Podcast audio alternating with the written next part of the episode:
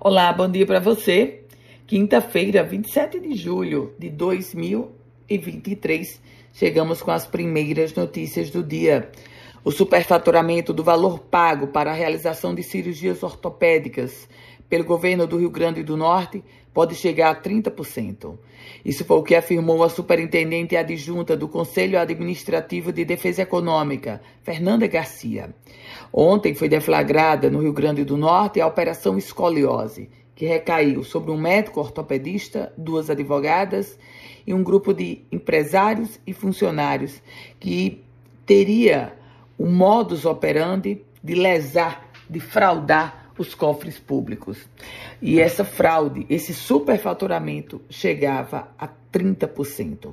A investigação apurou que o Estado pagou um total de 7 milhões e 400 mil reais em órteses, próteses e materiais especiais nesse esquema operado por um ortopedista e por duas advogadas.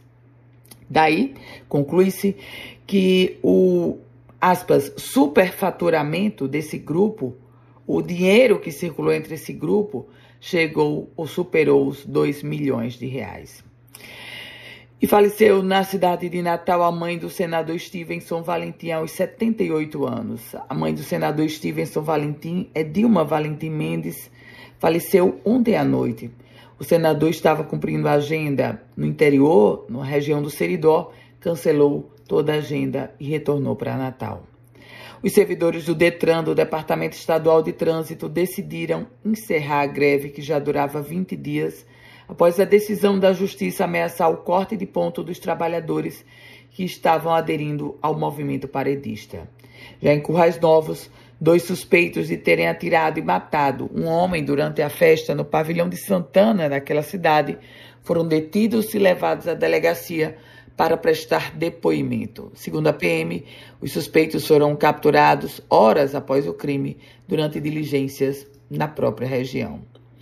E uma pesquisa em Natal está recrutando voluntários para o estudo de medicamento no tratamento da Covid-19.